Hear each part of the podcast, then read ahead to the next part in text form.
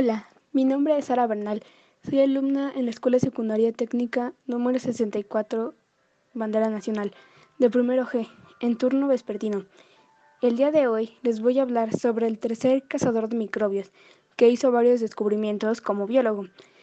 Cabe recordar que esta información la he obtenido resumido del tercer capítulo del libro Cazadores de microbios, titulado Los microbios son una amenaza, de Paul de Cruyff. El 27 de diciembre de 1822, en Dole, Francia, nace Louis Pasteur, quien a sus nueve años presenció cómo quemaban a una persona con hierro bastante caliente, que tenía rabia, contagiada por un lobo. El niño corría horrorizado de la puerta de la herrería, en donde había muchas personas viendo el terrorífico suceso. Un tiempo después, más personas murieron contagiadas de rabia por el mismo lobo, por lo que nuestro personaje, hijo de un curtidor llamado Jean-Joseph Pasteur, se preguntaba por qué la gente se enfermaba y moría por aquella terrible enfermedad, pregunta que no tenía una respuesta debido a la falta de investigaciones en ese entonces. Se dedicaba a pintar a sus hermanas en el río, aún marcado por el recuerdo del horrible suceso ocurrido en la ferretería, cuando tan solo era un niño, en 1831. La gente creía que los microbios se quedarían en olvido, gracias al comentario del sueco Carlos Linneo el cual decía que gracias al tamaño de los microbios, descubrimiento de Anton van Leeuwenhoek, era muy complicado estudiarlos y nadie nunca sabría cómo eran en realidad. Pero el alemán Christian Gottfried Ehrenberg era el único que se dedicaba a investigar a los pequeños microorganismos en ese entonces. Pasteur estudió un tiempo en el colegio de Arbois, siendo el más joven y queriendo explicar a los demás. También a sus 20 años se dedicó a ayudar en el colegio de Besançon en Francia. Enviado por su padre, estudió un tiempo en la Escuela Normal de París.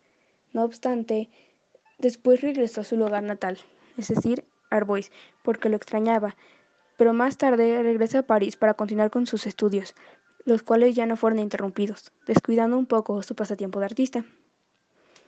Impulsado con la idea de que podía ser un buen químico, comienza a hacer investigaciones con frascos llenos de líquidos viscosos y de malos olores, dando pequeñas conferencias de lo que observaba y siendo escuchado por un amigo suyo, el cual era un estudiante de filosofía.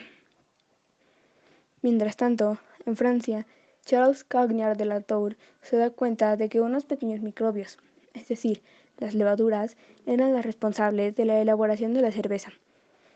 Esto lo descubrió tras ver de cerca, con ayuda de un microscopio, la espuma de las cubas de una fábrica de cerveza, en 1837. Nuestro cazador de microbios, a sus 26 años, descubre que hay cuatro tipos de ácido tartárico, y no, dos como se afirmaba.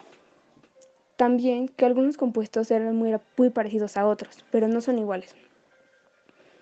Un mes después, se convirtió en profesor en Estrasburgo, Francia. También se une en matrimonio con la hija del decano de la facultad, llamada Marie Laurent, o Marie Pasteur, después de casarse, cuando ella tenía 23 años de edad el 29 de mayo de 1849, en Estrasburgo, Francia. Aún con familia, se dedicaba a investigar cosas impresionantes. Intentaba alterar a los seres vivos con imanes, así como cambiar y alterar la estructura de las plantas. Cuando se encontraba en Lila, en el norte de Francia, unos industriales decidieron hacer un trato con él, en el que Pasteur debía elevar el azúcar de las remolachas. Nuestro personaje daba algunas conferencias en Lila, pero cierto día Monseñor Vigo fue a pedirle ayuda, pues tenía problemas como deshilador de alcohol. El problema estaba en la fermentación. Cuando fueron a la fábrica a examinar, Pasteur se encontró con unas pequeñas motitas procedentes de la cerveza, sin fermentar. Tras examinar una de ellas, encontró microorganismos, por lo que dedujo que estas eran los que eliminaban las levaduras que fermentaban y por eso había problemas. Tras colocar una de las motas en el agua azucarada, estas no se reprodujeron, por lo que para seguir investigando las colocó en levadura hervida en agua, filtrada y con bicarbonato de cal y bastante azúcar. Tras revisar el líquido más tarde, se encontró con más pequeños organismos, por lo que después de repetir el experimento, dedujo que fácilmente ellos eran los responsables de la mala fermentación hizo saber al mundo que esos pequeños animalitos eran los responsables de que el azúcar se transformara en ácido láctico. Por su descubrimiento, fue nombrado administrador y director de estudios en la Escuela Normal de París. Estaba convencido de que estos microbios podían alterar su entorno. Era por esto que se hacía la cerveza y el vino. Pero había quien pensaba lo contrario a Pasteur. Era el alemán Justus von Liebig. Más tarde fue desmentido por Pasteur, quien después de unos experimentos se dio cuenta de que los microorganismos consumían sal amónica y azúcar. La prueba realizada era hacer el nido en un líquido libre de albúmina. También, tras seguir investigando, se dio cuenta de que las levaduras eran capaces de producir alcohol durante mucho tiempo si se les daba suficiente azúcar. Decidió leer y dar conferencias en cuanto al tema. La Academia de Ciencias le dio el premio de filosofía y la gente creía sobre lo que descubrió. Tras dejar los nidos, se dio cuenta de que había otros microbios de diferentes formas. E intentó eliminarlos, pero fue en vano. Estos nuevos microorganismos transformaban el azúcar en ácido butrírico. También creyó ser el primero en darse cuenta que estos podían ser eliminados por el aire. Pero antes estuvo Leeuwenhoek y Spallanzani, otros dos cazadores de microbios. Continuó investigando. Dejó leche y orina en frascos perfectamente cerrados durante un tiempo considerable y abrirlos ambos en buen se encontraban en buen estado, ya que los microbios eran los que hacían que la leche no sirviera. Esto lo confirmó, dejando libre un poco de leche. Tras pensar un poco, se dio cuenta que los microorganismos eran esenciales para la vida. Comenzó a hacer expediciones. En una de ellas decidió hacer un experimento que consistía en colocar caldo en varios matraces. Un matraz es el típico vaso de científico, y sellarlos en las cuevas del Observatorio de París. Lo mismo hizo, pero en el patio del observatorio.